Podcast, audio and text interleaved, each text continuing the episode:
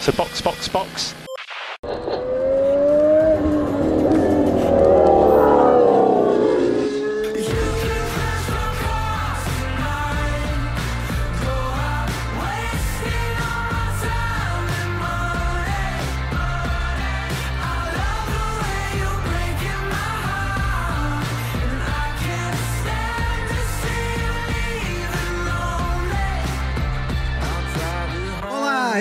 Episódio número 7 do Box Box Box, o original. O meu nome é Eric Andriolo e eu estou aqui hoje com Aninha Ramos, Fala, galera! Mauro Debias E aí? e Flávio Botelho. Olá. E depois desse nosso pequeno hiato, né, que nós tivemos uma pausa para descansar aí dessa semana que não teve corrida, hoje a gente comenta Mônaco, a corrida clássica, mais clássica de todas da Fórmula 1 e uma das mais chatas também, eu sinto informar. Infelizmente.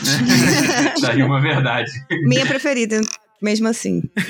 Eu adoro o lugar, mas a corrida é muito chata. Eu tava sentindo o Flávio mandar um. Eu adoro o lugar, o cassino de Monte Carlo é maravilhoso. Tô sempre lá com os meus amigos. Imagina! Vou lá nas minhas férias de inverno. Não, brincadeira.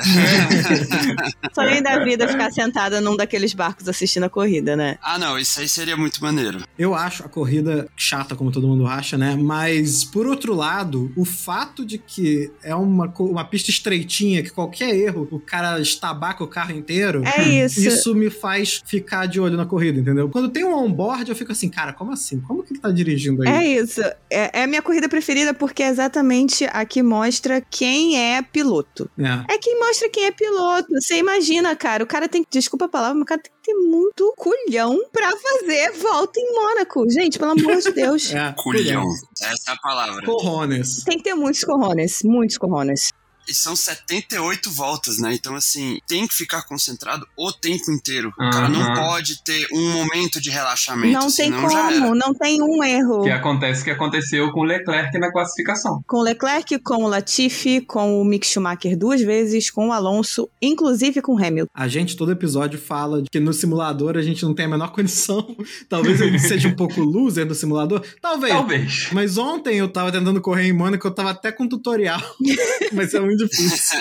É muito difícil. Enfim, vamos lá. Vamos lá.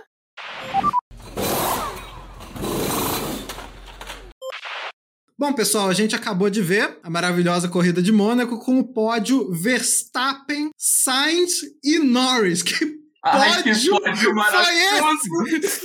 Mercedes! pode ser em Mercedes. Sem Mercedes. Eu nem acredito, gente. Pode sem Mercedes é muito mais divertido, mesmo com o Verstappen ganhando. E queria dizer que, que eu fui o. Eu acreditei desde o início que o Bottas ficaria fora do Ah, pódio. mas. Mas a culpa não foi dele. É, não foi dele. Eu, eu, eu não acreditei porque eu acreditei na Mercedes, assim. Eu É, achei. eu acreditava no Hamilton. Eu também. Me decepcionei. Não, o Hamilton eu não acreditei por nenhum momento que fosse nem chegar perto do pódio. eu não acreditava nada do Hamilton. Eu não acreditei absolutamente nada do Hamilton. Ah, eu super achei que ele fosse tirar um coelho doido da cartola. Ele foi muito mal o fim de semana inteiro. Foi. Ele não conseguiu se entender com o carro. Uhum. Desde o treino livre 1, o Hamilton simplesmente não apareceu. O fim de semana inteiro pra ele foi realmente assim, apagado. Não fez nada, nada, nada, nada. Hamilton tendo um fim de semana de ser humano, Sim. basicamente. Eu acho que a gente tá vendo uma coisa muito interessante agora, porque a gente não via isso desde quando existia Sr. Rosberg, né? Que é o Hamilton que comete erro, o Hamilton que não é perfeito, né? Uhum. Quando o Verstappen apareceu com um carro capaz de combater o Hamilton, a gente começa a ver as consequências de ele ir mal alguma vez. Então, a outra vez ele quase perdeu a corrida em Imola. Perdeu a corrida que eu digo, ele quase se fudeu muito porque é, errou, deu um errinho bobo e enfiou o carro no cascalho. Agora ele teve uma qualificação horrorosa e comprometeu o resto da corrida dele. Isso a gente não via. Ele tá sentindo a pressão e eu acho normal, não, tô, não é uma crítica. Não. Ele finalmente tem alguém que tá batalhando com ele, o que ele disse que gosta, pessoalmente gosta. É o que deve ser uma merda pro Bottas ouvir, né? ah, até que enfim tem alguém à minha altura. Aí bota ué. Aí o Bottas olha nessa daquele olharzinho de lado, filha da puta.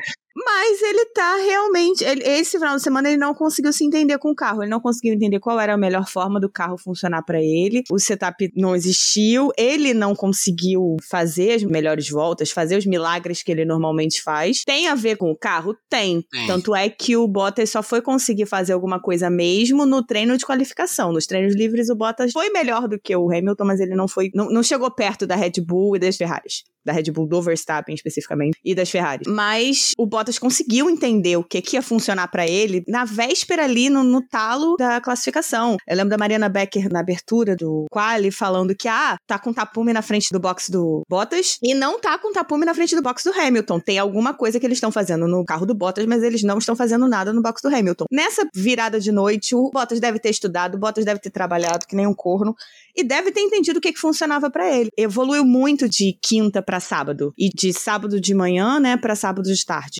you a qualificação de Mônaco é melhor do que a corrida. Sim. Porque na qualificação o pessoal tá fazendo voltas suicidas, né? De 1 minuto e 10 naquela pista insuportável e se matando porque não dá pra ultrapassar depois. Então é a posição que você E conseguiu. normalmente, exatamente por isso, ela define já o resultado da corrida. É uma né? corrida que se define em três momentos: qualificação, largada e boxes. O resto da corrida é uma procissão. Então, na quali todo mundo se mata. E o Bottas estava muito bem. A porrada lá do Leclerc deixou três pessoas muito putas da vida. Sim. O Verstappen, muito puto da vida. O Sainz, que tava tentando a pole position também. Sim. E o Bottas. Os três ficaram putaços. Inclusive, o engenheiro disse pro Bottas. Ai, palhaçada da Mercedes. Conveniently. Convenientemente, o Charles bateu na curva 16, como se fosse de propósito, né? A teoria da conspiração do dia. É. É, o Charles tá com- ficou muito conveniente pra ele na corrida, né? É, É, tanto é a corrida dele foi muito conveniente. Foi maravilhoso, inclusive. A Ferrari já tinha precedente disso com o menino Schumacher. Sim. Ah, mas a diferença é brutal, né? O Schumacher estacionou o carro na rascasse. O, o Leclerc, o Leclerc deu com a roda no guardrail, ali já quebrou a suspensão, o carro já foi pro saco ali, caiu, foi igual o, o Latifi na zebra e bateu de cara. É, se você quer disfarçar uma batida, você não quebra a suspensão do seu carro pra corrida. Você quebra no máximo a asa. Você dá uma estragada na asa, né? Porra. É. Eu vou colocar aqui o som dessa batida, porque o som dessa batida é, é muito escroto. É uma batida de rua, entendeu? O carro fez assim. Pum! É isso que E aí o pessoal, ah não, foi de propósito. Porra, de propósito.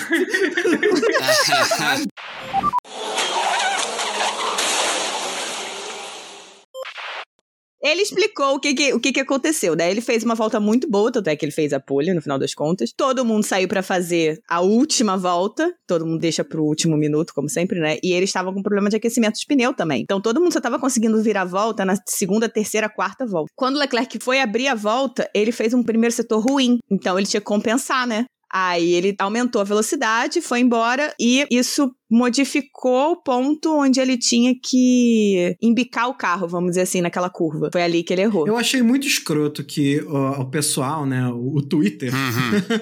os fãs, ficaram insistindo nessa teoria maluca da conspiração de que tinha sido de propósito, enquanto a Ferrari estava fodida tentando decidir se ia trocar a caixa e ele ia perder a pole position, Cinco posições, né? cinco posições que é a punição por causa do parque fechado. Não é por causa do parque ferme, é por causa. Não é? Não, é questão de custo. É questão de custo. Eles não podem trocar certas peças antes de tantas corridas. Se eu não me engano, a caixa de câmbio são seis corridas. Sim, tem razão. São seis corridas, você É, tem porque razão. tinha uma farra antigamente que as equipes trocavam até de motor dentro de um mesmo grande prêmio. A Williams, na época que fornecia motor para ela, a BMW, eles tinham um motor de treino e um motor de corrida. Então, assim, era uma coisa que estava escalando os custos demais. É, estourava o motor inteiro na volta de qualificação e depois Exatamente, que era um motor preparado para aquilo. Aí depois eles né, baixaram essas regras para acabar com essa farra e tentar diminuir o custo. É, no final das contas não adianta muito, né? Porque eles cortam os custos de um lado, mas a equipe continua tendo orçamento. Então ela joga o dinheiro em cima de outras coisas. Mas adianta porque você passa a ter que pensar em durabilidade, que é uma coisa que a gente não se pensava. Sim, com certeza. Hoje um motor de Fórmula 1 aguenta aí umas sete corridas, sete fins de semana inteiros, vai. Uhum. Que é bastante coisa. Antes tinha motor que só aguentava três voltas e explodia. Sim, e hoje e aí fica muito claro como a confiabilidade é importante na Fórmula 1 de hoje.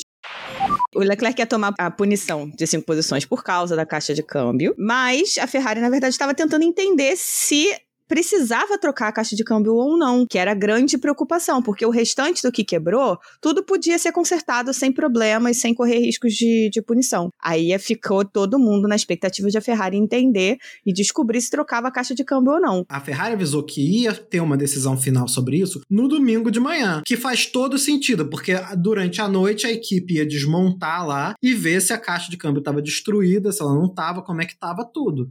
No domingo de manhã falaram, vai ser com essa caixa de câmbio mesmo. Então, Leclerc vai começar na pole position, todo mundo feliz porque ele é monegasco, correndo em casa.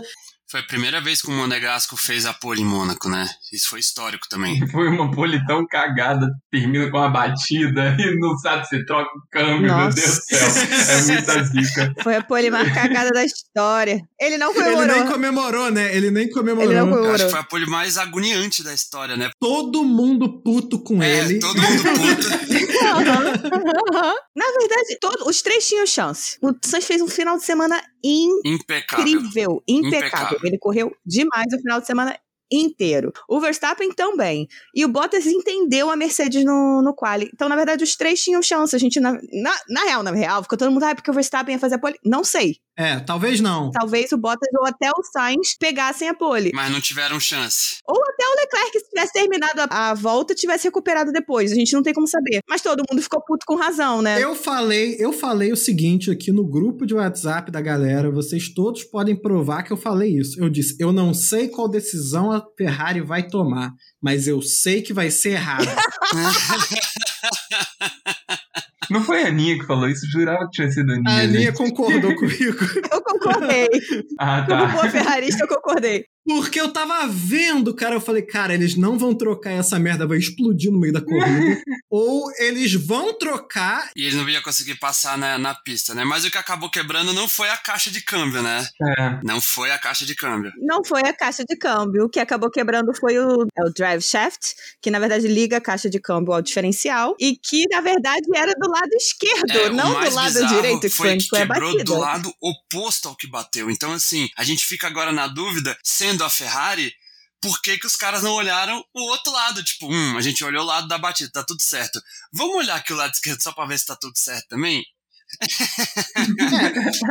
Deixa eu só explicar uma parada pro ouvinte que talvez não saiba. A caixa de câmbio, ela liga dois eixos, por assim dizer. Ela vai ligar o, o eixo que sai do motor, tem uma série de engrenagens, que são as marchas, que vão conectar com esse outro eixo, que na verdade é o diferencial. É uma engrenagem do diferencial. E do diferencial, que vai regular o giro independente das rodas traseiras, o diferencial vai ligar esses dois drive shafts, né? Os semi-eixos, que são um da roda direita e da roda esquerda. Foi um desses que quebrou. O do lado esquerdo. A batida foi à direita. Então, a justificativa da Ferrari foi: a gente viu a caixa de câmbio, tava tudo certo, e a gente olhou o lado da batida. O outro lado, a gente não esperava que tivesse quebrado alguma coisa. E quebrou aquele eixo, que eu pessoalmente acho muito uma história mal contada da porra. Como assim não olhou? Eu não acredito que eles não tenham olhado. Também não. Eu de verdade não acredito. Eu acredito que a partir do momento que eles desmontam o carro, até porque o carro tava bem ferrado, então eles para eles montarem aquilo tudo de novo, eles tiveram que desmontar. Eles tiveram que tirar os dois semi-eixos, ponto final. Eles tiveram que tirar tudo. Então, eu acredito de verdade que foi um problema minúsculo, tipo microscópico, talvez interno dentro do próprio semi-eixo, que eles não viram, porque até porque eles estavam realmente com a atenção voltada para a caixa de câmbio, mas não viram no sentido de, ah, tá, olhamos, tá, parece que tá ok, beleza, segue o jogo. Vamos olhar o que é importante, que é a caixa de câmbio aqui. E que com as vibrações do carro, quando o carro finalmente andou,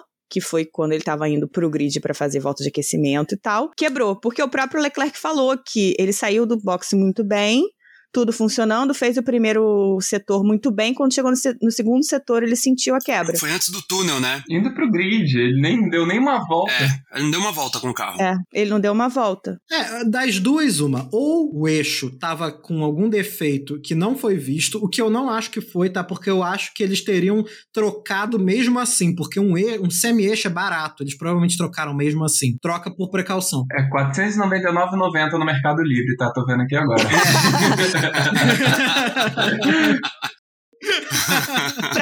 isso aí é troco de bala. Mas a outra opção é que a caixa de câmbio não estava tão boa assim, deu alguma vibração e fudeu com o eixo. Ou eles podem ter metido o mesmo eixo que já estava ferrado, ter sido as duas coisas. De qualquer jeito, foi cagada total dentro da Ferrari. Não tem. Eu acho, eu acho que acabou sendo uma, uma união de, de fatores, né? Para a Ferrari, a aposta era essa, porque a gente tem que entender que ficamos felizes pelo fato de da Ferrari ter feito uma pole, mas a Ferrari ainda não tem um carro para competir com a Red Bull e com a Mercedes. Consegue uma pole em Mônaco e tem esse problema. É óbvio que os, os, diretores da Ferrari vão apostar em tentar manter a pole, porque é a única corrida que a Ferrari tinha alguma chance de ganhar. Também acho. Uhum. Eu entendo esse lado da aposta sabe? Porque você não vai ter outra chance dessa no ano inteiro. Agora, é uma aposta, já que estamos falando de Mônaco, né, cassino, essas coisas, foi uma aposta muito arriscada por causa disso. É, apostaram tudo e perderam, mas era o que dava para fazer você bater um carro e arrumar, o Leclerc e a própria Ferrari não iam ter tempo de testar o carro para ver como é que ele estava. Não, ele tinha que estar tá pronto para a corrida. E acabou que antes da corrida ele deu problema e a Ferrari não teve tempo para arrumar. Foi uma aposta. Eu ainda estou tentando mensurar quanto foi culpa da Ferrari e quanto foi, sei lá, azar, porque a batida do Leclerc foi um azar. Mas, ô Flávio, a gente tem que lembrar também que na reunião que vai acontecer amanhã no, no, no headquarters lá da Ferrari, o Binotto vai chegar e vai falar assim: é, o Sainz tá no pódio. Não foi, é, não foi um, não foi um fim de semana ruim da Ferrari. Eu acho que o principal para Ferrari hoje, apesar disso tudo, é o quanto a Ferrari evoluiu no carro do ano de 2020 pro ano de 2021 e o quanto eles conseguem manter dessa evolução de Mônaco especificamente, o que é muito difícil porque é uma pista que tem é um setup muito específico para ela, mas o quanto eles conseguem manter esse momento, essa essa empolgação do que eles conseguiram fazer em Mônaco para as próximas corridas, principalmente para Baku, que também é uma, uma, uma, pista de rua, né? Difícil também. Que também é uma pista difícil. Ai, meu Deus do céu, Leclerc com I Am Stupid. Eu só tô lembrando da porra da pista do, do da, da, curva do castelo agora. A curva do castelinho faz muita vítima. I Am Stupid. Ele só foi direto, tum.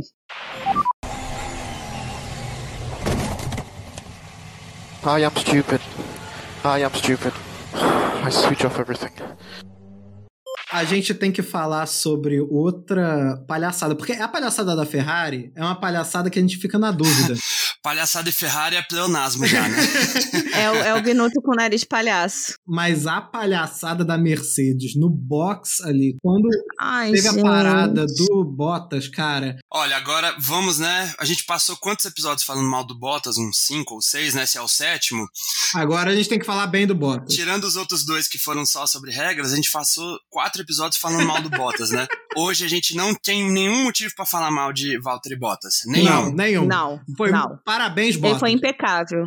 Ele foi um dos finais de semana dele mais consistentes em muito tempo. Ele botou meio segundo no Hamilton no quali em todos os setores. Em todos os setores. Ele tava fazendo uma corrida muito boa. E aí vai a Mercedes e caga o pit stop dele. Foi o que me deixou triste foi, é, foi a mesma coisa que aconteceu com o Russell lá em Sakir, né? Isso, é. Sim. Na corrida que o Russell teve a chance e a Mercedes cagou a corrida dele. A Mercedes não costuma errar, mas quando erra, erra feio, rude e vergonhosamente, né?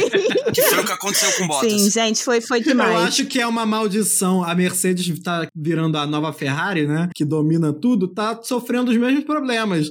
Caga pit stop, caga estratégia, começa a fazer merda, é. É, a Mercedes hoje, além de ter cagado o pit stop do Bottas, cagou a estratégia do Hamilton, né? E o Hamilton é. tá cuspindo o marimbondo até agora por causa é. disso.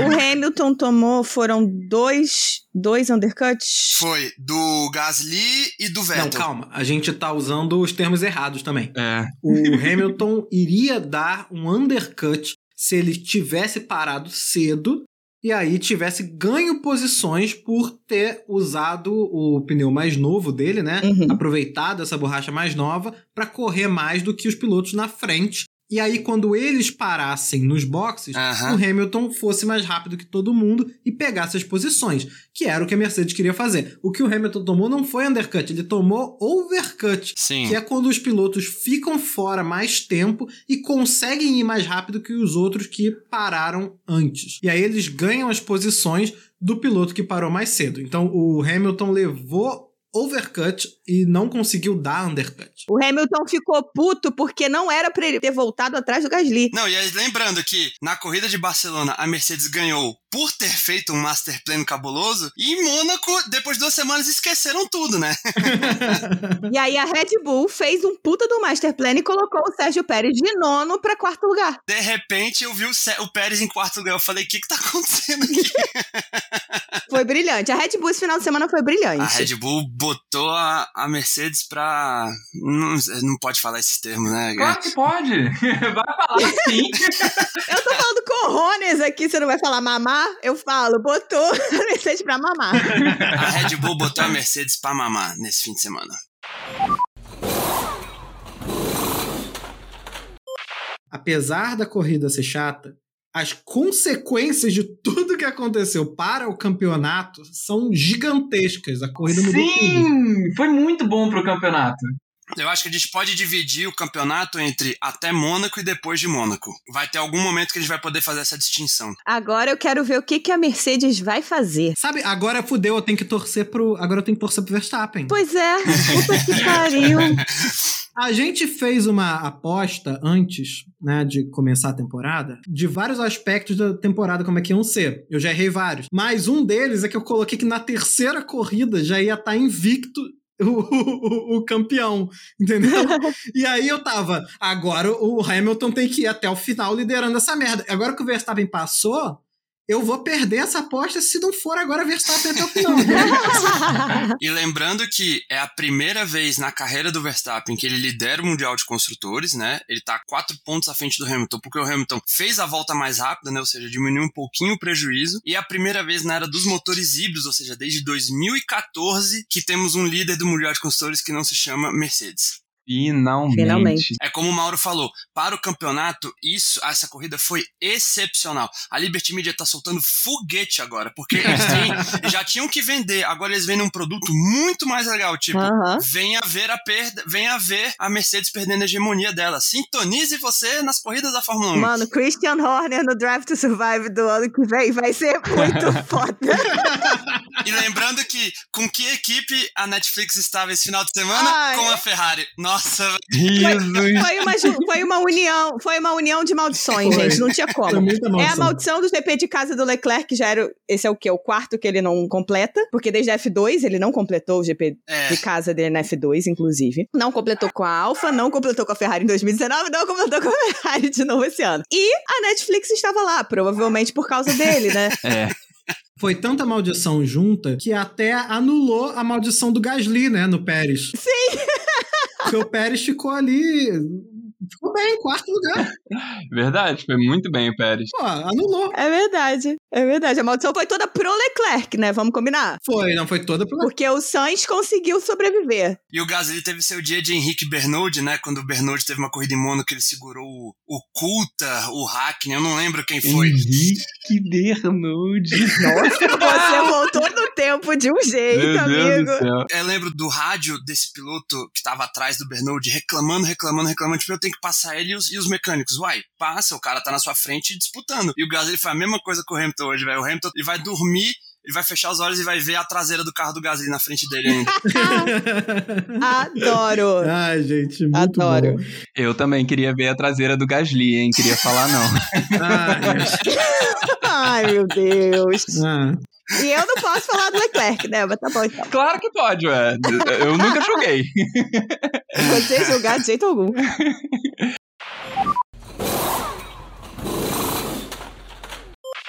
Um momento muito legal pra mim foi no pódio quando a gente viu finalmente Norris e Sainz, né? Carlando juntos no pódio. A gente queria a isso. Essa... explode, né? A fanfic explodiu. A fanfic explodiu. Ai, gente, é lindo. A mão da fanfic aqui tá tremendo o quê? Nível 9000. 2020 inteiro a gente esperando para ver essa dobradinha da McLaren. Não aconteceu, mas aconteceu agora com Ferrari e, e McLaren. Uhum. Os dois ali. Os dois da entrevista pós-corrida, né? Pós-corrida, né? Com o Coulter. Com o Coulter e o, o Carlos, Carlos já zoando Lando ali e tal, não sei o quê. Ai, gente, eu amo muito os dois. Me dá uma raiva dessa galera que fica tentando forçar a amizade dele, do, do Norris com o Ricardo, sabe? Ah, vai tomar no cu todo mundo. Olha esses dois. isso é real, né? Isso é real, isso é real. Já tinham que ter assumido o romance ali na hora, sabe? Vocês estão em Mônaco, porra, sabe? Lugar mó bonito, sul da França. Assume logo, velho. É. Dá um beijo no pódio logo, é verdade. Eu tô, eu tô sentindo. Super a favor. A, a representatividade teve uma perda nesse fim de semana, porque eles tinham que ter assumido esse relacionamento.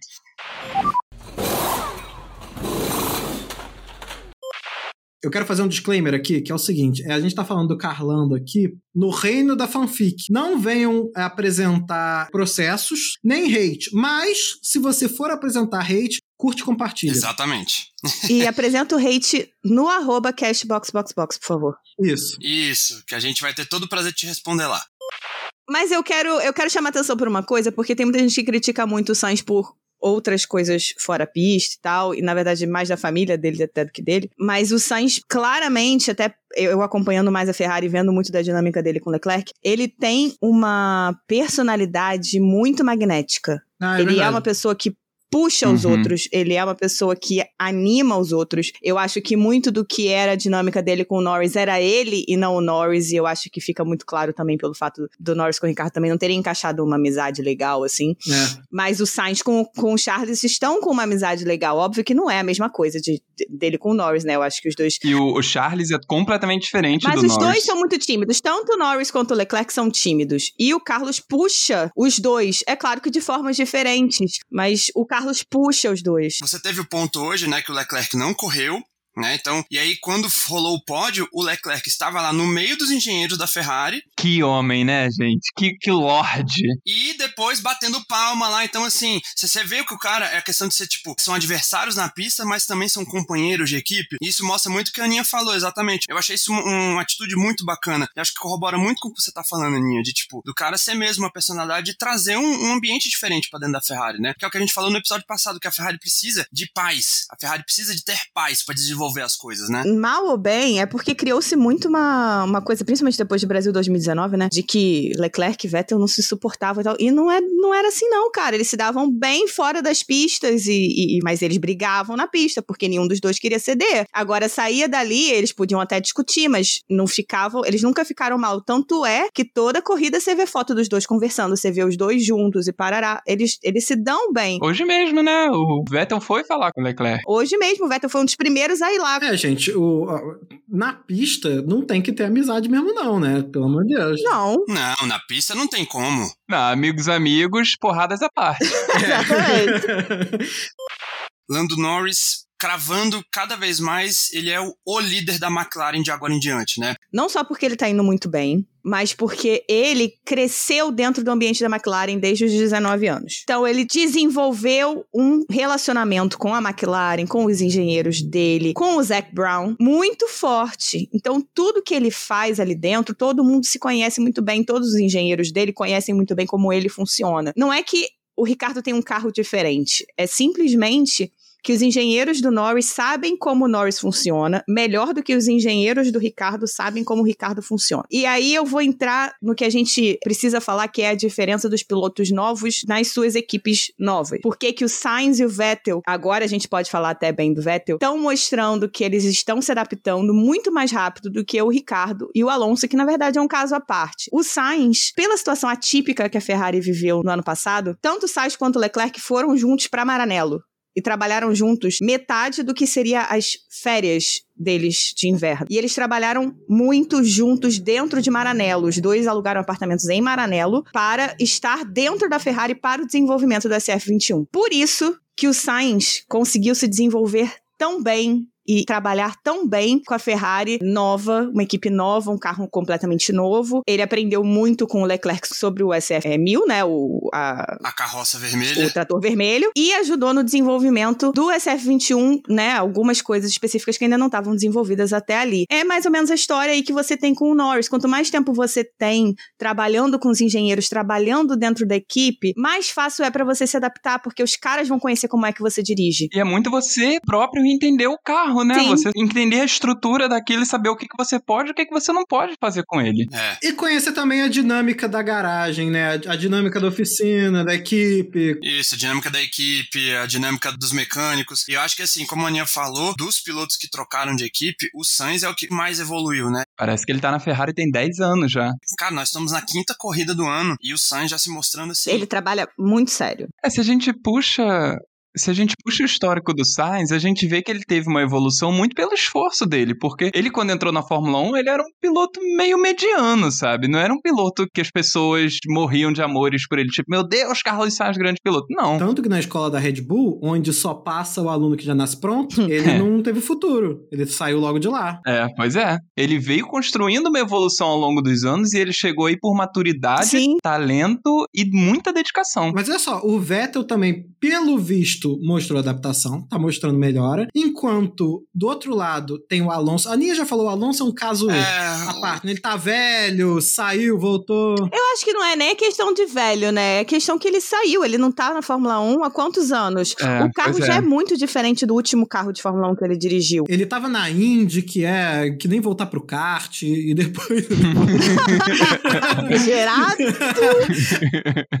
Mas o Ricardo, pra mim, é o maior mistério, porque na última corrida, ele foi bem e eu vi notícia falando sobre a adaptação dele, que ele puxou o pessoal da equipe pra fazer tipo um coach só pra ele. Ele ficava nos treinos, o pessoal o tempo todo lá. Não, aqui essa curva foi ruim, essa curva foi boa, faz assim, faz assado, pra ele pegar o jeito e fazer o negócio, sabe? E eu falei, pô, então ele tá se dedicando pra cacete, ele vai vir a partir de agora com esse desempenho bom. Chegou em Mônaco, que ele já ganhou, ele já ganhou em Mônaco, ele é vencedor de Mônaco. Pois é. Ele tem a coroa da tríplice coroa de Mônaco. E ele não conseguiu fazer nada. Então eu não sei mais o que pensar do Ricardo. Eu tô, eu tô decepcionado com, com o Ricardo. Eu espero que ele se encontre logo com o carro da McLaren, porque é, é sofrido, né? É. Você vê o Ricardo andando mal e pior ainda, você vê que a McLaren está competitiva, mas o Ricardo especificamente não está. sim. Então, no momento, a McLaren é uma equipe de um piloto só. Porque isso mostra que o problema não é o carro, o problema é o piloto. O problema não é o carro. Não, não é mesmo. É um bom carro. Isso aí que é uma merda, né? Porque é um desapontamento foda. É o contrário do que a gente fala da Red Bull, né? Que muitas vezes a Red Bull mostrava que era exatamente o contrário, que o problema era o carro. É. É. Que era muito desequilibrado e o Verstappen fazia mágica e os outros não conseguiam se adaptar. Não é o caso. Claramente não é o caso da McLaren.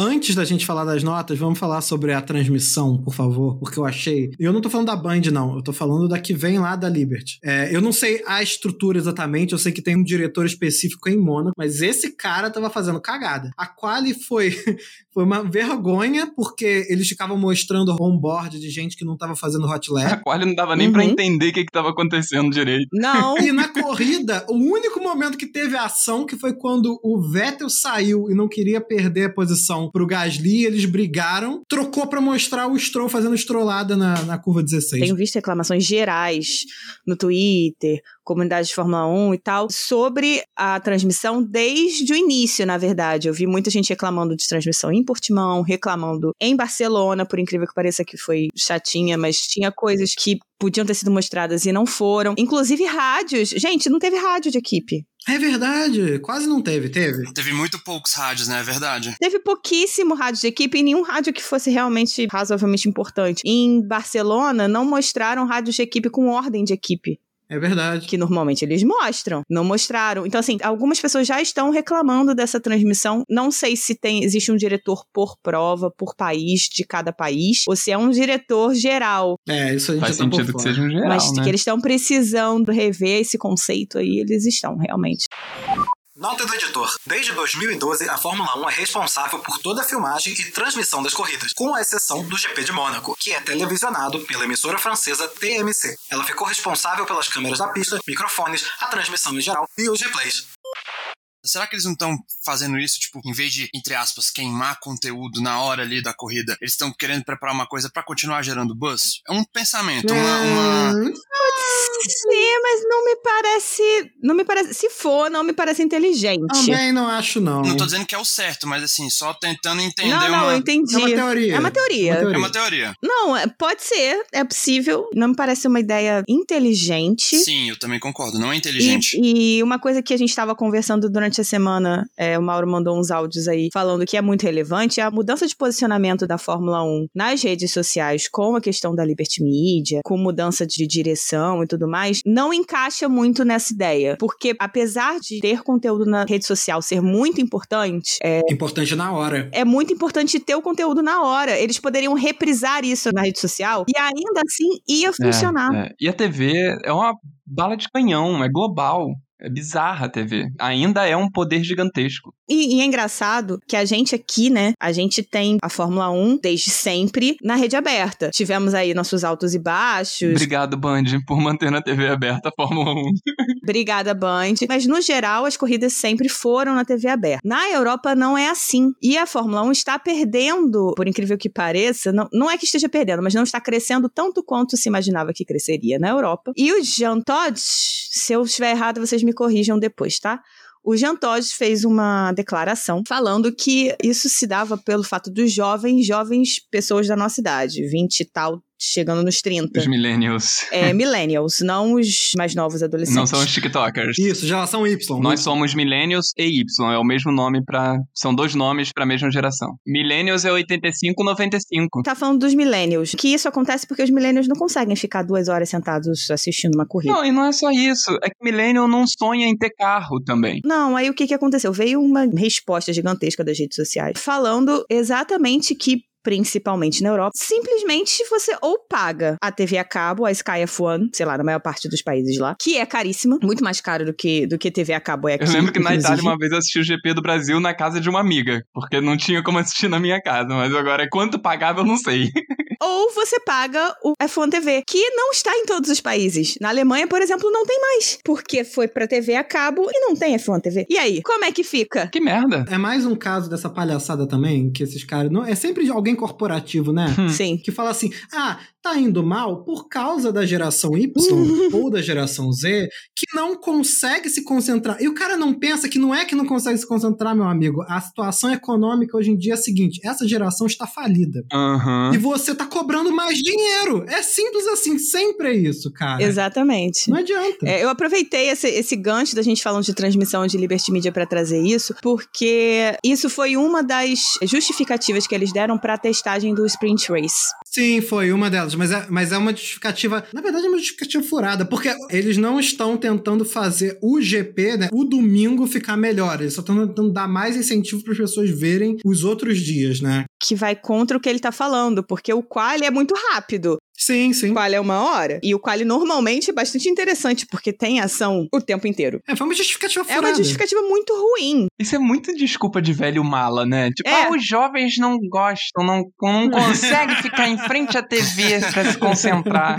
É, o cara faz a- o cara cobra um bilhão de reais, faz a transmissão cagada e não sabe por que, que o pessoal não fica. Aham. 220 reais o F1 TV anual. Valeu. Então, vamos, vamos concluir? Vamos. Vamos. É chegada a hora da gente dar notas para essa corrida maravilhosa. Eu amo. As notas vão ser boas agora, porque foi show de pilotagem. Estamos bondosos e benevolentes e os pilotos Os ajudaram. pilotos ajudaram muito, porque eles foram muito bem. Como sempre, é em ordem alfabética entre a gente e na ordem de chegada no grid para os pilotos. Então, o primeiro que a gente vai dar nota é o primeiro lugar, Max Verstappen. Nota 10 pro Max Verstappen, fim de semana impecável, sem palavras, não preciso nem adicionar mais nada não.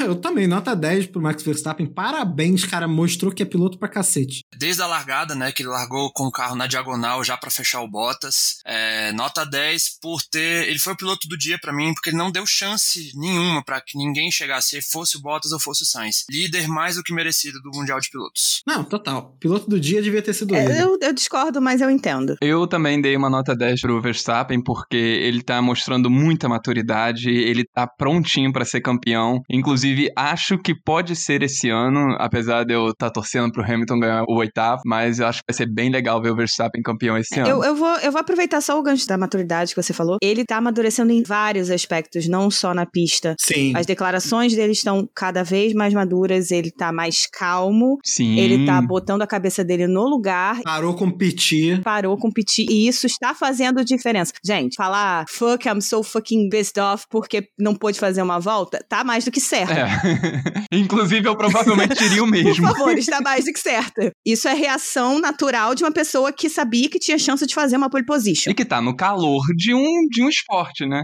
Já que você tá fazendo uma observação, eu vou fazer outra, porque eu falei isso com meu pai outro dia. Você não entende por que, que as pessoas ficam reclamando que o Tsunoda xinga no volante. Também não. Se eu tô numa gaiola com quatro rodas e um foguete atrás a 300 por hora, eu ia falar fuck, fuck, shit até o final. Porra, como assim? Deixa o garoto xingar. A gente já xinga normalmente no trânsito andando a 60 por hora, imagina a 300. É, pô, pelo amor de Deus. Imagina com um Mazepin na tua frente. Carlos Sainz foi o segundo lugar, eu não acredito.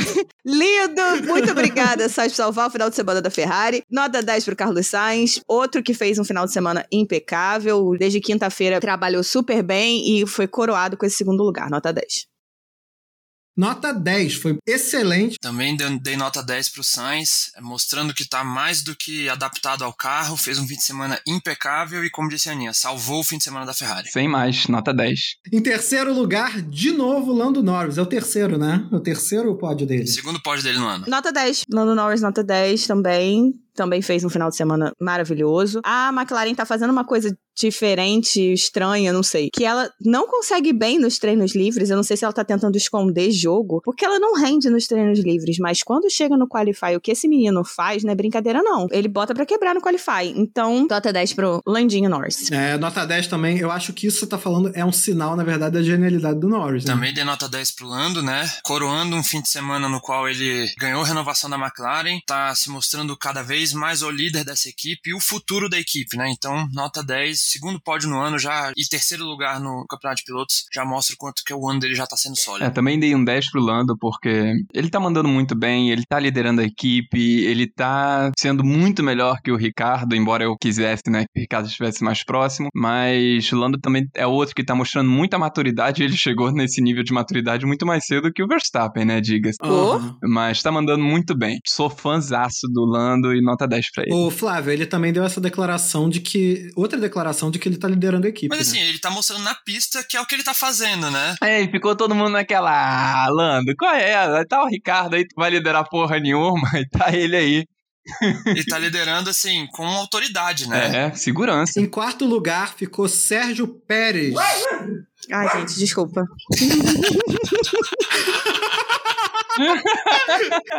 De onde surgiu esse cachorro? Fã clube do Pérez, cara. Impressionante. O clube do Veste tá muito, tá muito animado aqui. É o Simba, Ninha. É o Simba, é o Simba. É o Simba. Vamos ver se eu consigo falar. Pérez, nota 10 pro Pérez também. O pessoal tá falando que eu tô muito boazinha, mas, gente, ele largou. Ele largou muito de trás. Ele largou em nono, ele correu muito bem. Ele conseguiu dar undercut no Vettel, no Hamilton e no Gasly, nota 10. Eu quero dar uma nota irracional pro Pérez, porque só porque a gente tá numerando não significa que a gente precisa ser racional, não é mesmo?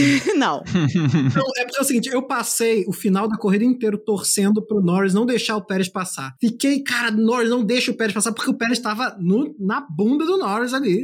E eu tava, vai, Lando, vai. E aí, quando o Lando passou, eu fiquei feliz e tal. E agora eu vou chegar e falar assim: Pérez não merece 10, vai levar um 9,5, porque o lugar dele era o terceiro.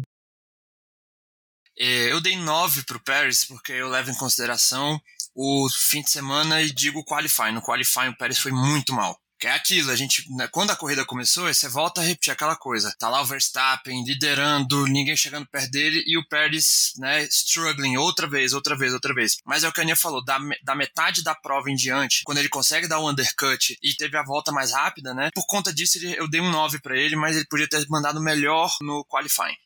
Eu dei em 10 porque eu achei uma corrida muito boa, ele conseguiu uma excelente recuperação, mas não, não vou nem dizer, infelizmente, ele não chegou ao pódio, porque eu gosto do Sainz e do Norris, né? Então.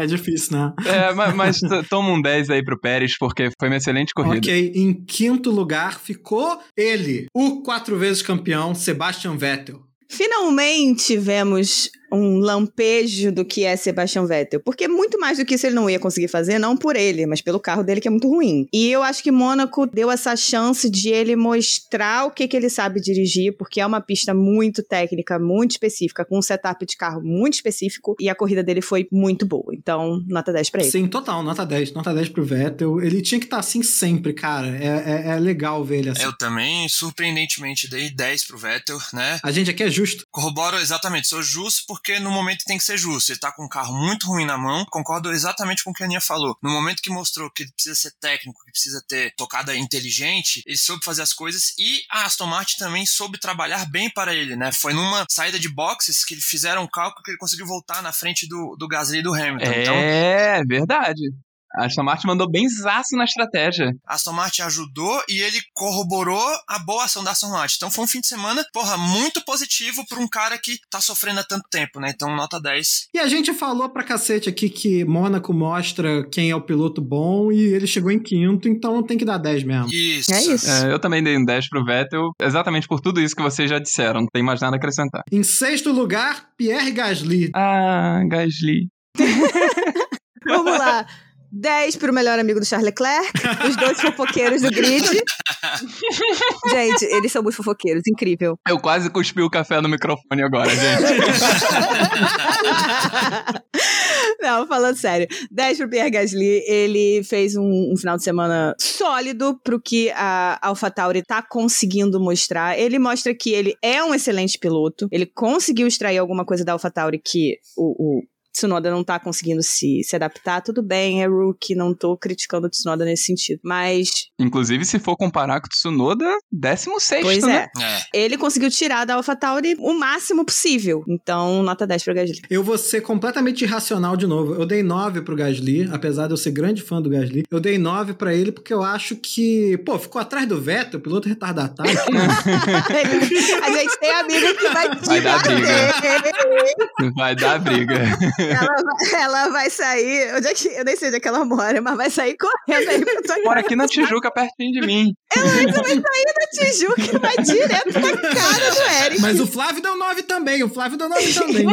eu dei 9, eu dei 9 pro Gasly porque, por conta do fim de semana como um todo, né? Ele teve treinando bem no qualifying, mas é isso. Na corrida, é, é difícil a gente mensurar uma questão da corrida em si em Mônaco, porque é isso. Não tem muito ponto de ultrapassagem, não tem muito como mensurar essa capacidade do piloto extrair um pouco mais do carro ou não. Eu senti que ele poderia ter extraído um pouquinho mais, mas assim, foi um fim de semana muito consistente, só não foi tão consistente quanto quem estava no topo por isso eu dei 9. É, Gasly, eu tinha dado um 10, mas eu acabei de trocar por 9. Aí, tá vendo?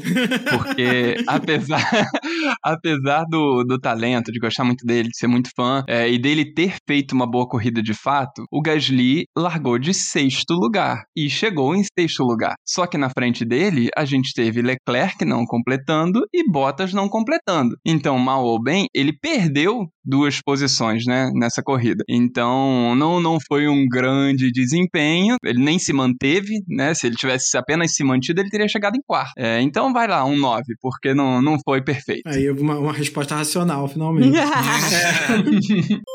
em sétimo lugar, ele, Lewis Hamilton. Eu tinha posto uma nota aqui, mas eu vou mudar. Lewis Hamilton, eu vou dar uma nota 6 pro Lewis Hamilton, porque foi um final de semana desastroso para ele, não só para Mercedes. Eu acho que a Mercedes teve problemas, claramente, fez a bosta que fez com Bottas, mas o Hamilton simplesmente não se encontrou. E aí não é só a Mercedes que, que falta, né? É o piloto se entender e entender o que, que ele precisa para render. E ele não entendeu. Então, nota 6. É engraçado que de todos esses pilotos que são fodas, estão cotados para serem os melhores do mundo, normalmente os caras vão bem em Mônaco, né? Mas o Hamilton não tem um grande histórico em Mônaco, não, né? Não. Ele ganhou o quê? Uma vez? Acho que ele ganhou uma ou duas, eu acho. É. Vamos lá no Stats F1 pra descobrir.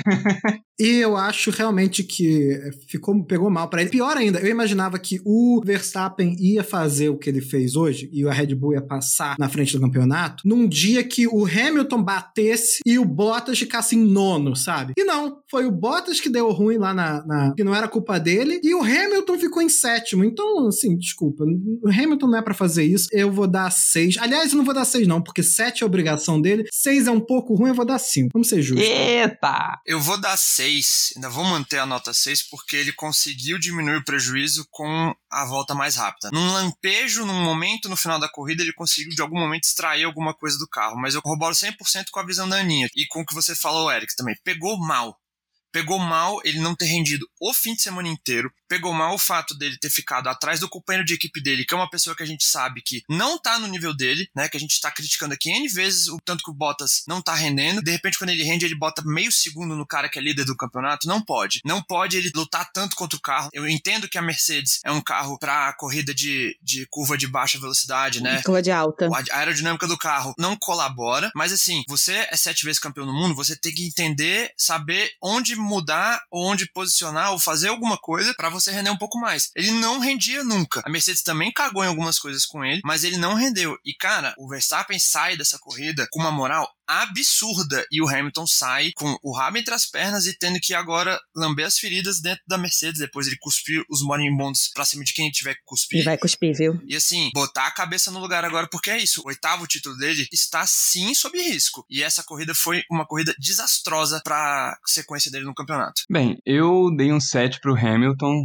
Acho que, considerando até as análises de vocês, eu fui bastante benevolente. Mas é porque eu já vi isso acontecer muito, inclusive com o próprio Schumacher, o auge dele, sabe? Tinha corridas, claro, era raro, mas tinham corridas que o Schumacher simplesmente fazia tudo errado e a Ferrari fazia tudo errado e ele pegava um resultado super apagado, tipo sexto, sétimo lugar. Repito, foram raríssimas vezes, mas é uma coisa que eventualmente acontece. Chega um dia que aquele cara que é um gênio perfeito que nunca erra, chega um dia que ele erra e a equipe dele também erra e o resultado é horroroso. Então eu não, não vou dar um- uma nota muito baixa pro Hamilton, porque, ok, ele teve um fim de semana apagado, mas ainda acho que merece um 7. E agora, puxando aqui a- as estatísticas, vamos lá. Hamilton tem três vitórias em Mônaco nos anos de 2008, 2016 e 2019. É, até que é bastante. É. Considerando que ele correu lá com o melhor carro várias vezes. 2019 ele quase perdeu pro Verstappen, o Verstappen quase foi com o carro na parede tentando ultrapassar ele. Em oitavo lugar ficou Lance Stroll. E aí, alguém tá surpreso? Não tô surpresa não. Por incrível que pareça, eu não tô surpresa não. Tô um pouquinho. Eu, tô um Eu não tô pouquinho. surpresa porque, até pelo fato de não ter tido Leclerc e Bottas ali na frente pra. Mas, porra, ele veio lá de 13 terceiro. Sim, mas. Chegou em oitavo. Foi bom, foi bom. Sim, ele foi muito bem. E a Aston Martin, como vocês falaram, tanto quanto acertaram com o Vettel, acertaram com ele também. Eu dei nota 9, não falei minha nota. Deu ali uma espanada e tal, não sei o quê, mas a corrida dele foi boa. Mas a Aston Martin tá mostrando que. Pelo menos aí em Mônaco, para um setup que precisa de muita pressão aerodinâmica, a Aston Martin consegue funcionar melhor. Vamos ver como é que vamos em barco. Então sua nota pra ele foi 9. 9. Bom, eu dei 7 pro Stroll porque eu acho que foi uma corrida típica desse novo Stroll da Aston Martin, que tá correndo razoavelmente, mas fazendo umas cagadinhas aí que inclusive estão atrapalhando a transmissão. Eu tinha dado um 7, ouvi um pouquinho do que a Aninha falou, aumentei pra 8 justamente por isso. Porque se sair de 13 terceiro pra oitavo em Mônaco é complicado. Acho que ele também foi muito beneficiado pela boa estratégia que a Aston Martin fez de boxes. Mas eu só dei 8 porque ele deu umas estroladas bem feias, mas assim, mostra que ele continua evoluindo. Mas uma nota 8 e pro Aston Martin botar dois pilotos na zona de pontuação, numa corrida chata como Mônaco, é muito bom pra equipe como um todo. Com certeza. Eu dei um 9 pro Stroll, é, exatamente pelo mesmo motivo que a Aninha falou e pelo que eu já falei também. Foi um bom resultado. em nono lugar ficou Esteban Ocon. E aí, voltando pro seu lugar, Esteban Ocon, 9, nota 9. Não sei o que, que tá acontecendo. Pro nono lugar, pros pontos, enquanto o senhor Alonso terminou em. Deixa eu olhar aqui. nem olha, nem olha. Não, abaixo de 10 aqui nesse quadro não tem ninguém. A gente é assim. Bom, Alonso terminou mal. Então, eu dou nota 9 pro Esteban Ocon, porque dado que a Alpine está completamente desequilibrada, não, não faz sentido algum o que esse carro faz, é, ele conseguiu chegar nos pontos. Eu, eu dei 7, porque eu acho que, assim, fez a obrigação dele, sabe? Chegou nos pontos, parabéns. Mas eu também, eu, eu concedo que a Alpine é uma pipoca do cacete. É, eu dei 7 também e acho que a explicação do Eric é exatamente o que eu daria também, assim. Fez o que ele precisava num carro que tá muito irregular, mas nono lugar também não é lá essas coisas. Eu dei um 8 porque, apesar do bom resultado, ele só fez a obrigação. Ele só ganhou as posições do Leclerc e do Bottas, que ele largou de 11 primeiro e chegou em nono. É, verdade. Bom, em décimo lugar, quem? Giovinazzi, que a gente deu menção honrosa no último programa. Grande momento. Cara, eu fiquei muito feliz com esse décimo lugar do Giovinazzi. Dei nota 8 pra ele. Tinha dado 9, mas o Mauro chamou a atenção dessa questão das posições, né, que seriam do Leclerc e do Bottas. Então, na verdade, era pra ele ter chegado ali em oitavo, não décimo. Ele manteve a posição de largada dele com uma Alfa Romeo em evolução, o que é importante, mas mostrou que ele é um piloto melhor do que eu, inclusive, estava esperando. Ele tem demonstrado isso, os treinos dele foram muito bons, então nota 8. Eu dei 8 também. Eu não acho que eu tiraria muito ponto. Ah, porque pilotos na frente bateram, deram DNF. Dar DNF é, faz parte. Então, pra mim, não é demérito. Chegou nos pontos, parabéns. Eu dei nota 9 para Latin Lover Giovinazzi pelo fim de semana, porque, né, ele conseguiu colocar a Alfa Romeo no Q3, o que já foi uma grande surpresa, mostrando essa evolução dele e marcou o primeiro ponto da Alfa Romeo no campeonato. Então, assim, por conta disso tudo, eu dei nota 9 para ele. Eu dei um 8 pro Giovinazzi, exatamente pelos motivos que a gente já falou aqui. Foi uma boa corrida, chegou nos pontos, muito bom ver a Alfa Romeo nos pontos e espero que a equipe evolua mais daqui para frente. Uma observação: Giovinazzi é conhecido como Jesus italiano. Quando ele fizer alguma coisa milagrosa, vai ser um festival Vai, né, de piadinha. vai.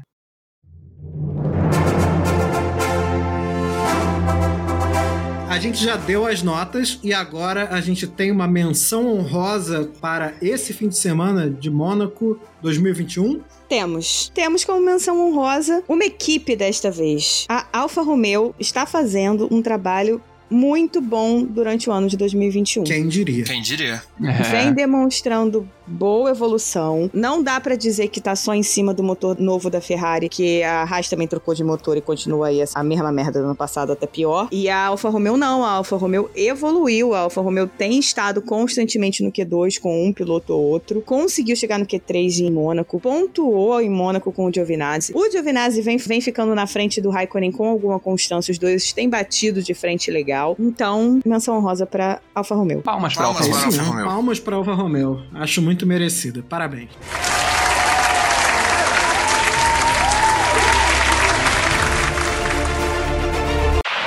So box, box, box. Nos vemos em, no Azerbaijão? Eu gostaria tanto que essa frase fosse literal, Flávio. Imagina a gente na Curva do Castelo, Ai, assistindo de camarote. Alguém tem algum abraço, alguma firula? Gente, eu vou mandar abraço pro pessoal do nosso grupo. Sim, Que foi a exatamente. base que, que criou este podcast, que foi como todos nós é, nos encontramos como fãs de Fórmula 1, apesar de já nos conhecermos antes. Vamos, não, vamos na ordem aqui do WhatsApp. Vamos ser justos com o pessoal. Vai lá, vai lá, vai lá. Vamos lá. A gente tem Heloísa, Carol, o Diogo, a Carla, o Jaime, a Lorena, que quase não fala. Lorena, se estiver ouvindo a gente, um beijo, Lorena. E o Danilo. Beijo, Lete. É, pena que a Heloísa não tá mais, né? Eu nunca mais vi nada dela. Heloísa, gente, vamos, vamos explicar que a A gente Heloísa podia convidar. bloqueou o Eric por falar mal do, do Stroll. Do Stroll, olha. Do Vettel. Do Stroll, ó, do Vettel. Heloísa e Carol são os maiores fãs de Vettel. Carol, o maior fã de Alonso Sim. do grupo. E temos nossas, nossas brigas aí por dele. Sigam lá em arroba castboxboxbox, que vale tanto para o Twitter quanto para o Instagram, arroba castboxboxbox. E mande pra gente um e-mail em podcastboxboxbox, arroba gmail.com, que a gente vai responder a sua cartinha. É isso aí. É isso aí. Valeu, É galera. isso aí? Então valeu, galera. Até fim de semana que vem, já tem corrida? Ah, Vamos ver aqui. bem lembrado. Schedule dia 4 de junho, não. Não, então é daqui a duas semanas. Semana que vem é, é- é semana de descanso. Aliás, 4 é, o, é sexta-feira, né? Dia 6 de junho é a corrida. Então até provavelmente a outra semana que é quando vai ter corrida e a gente fica por aqui. Adiós! Tchau, Adeus. galera. Valeu. Box, box, box. Box Box, até Valeu, galera. Box, box, Boa semana pra vocês. Are you okay, Charles? Yeah, yeah, yeah. Double yellow, double I yellow. cannot believe it! I cannot believe it! Red flag, stay positive. Red flag. Red. Fuck's sake! For fuck's sake, man! So the clerk crashed it conveniently. Exit of 60. Fuck, man! And box. No, this is unfair. I'm sorry, guys, but this is unfair. That lap was gonna be it. Yeah, unlucky Valtteri, but great job. Yeah, the big uh, crash there. I hope it's okay at least. Yeah. Ah.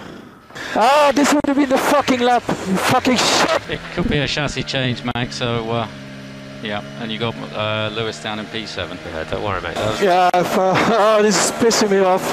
I get out of the car. Copy. And PZO, please.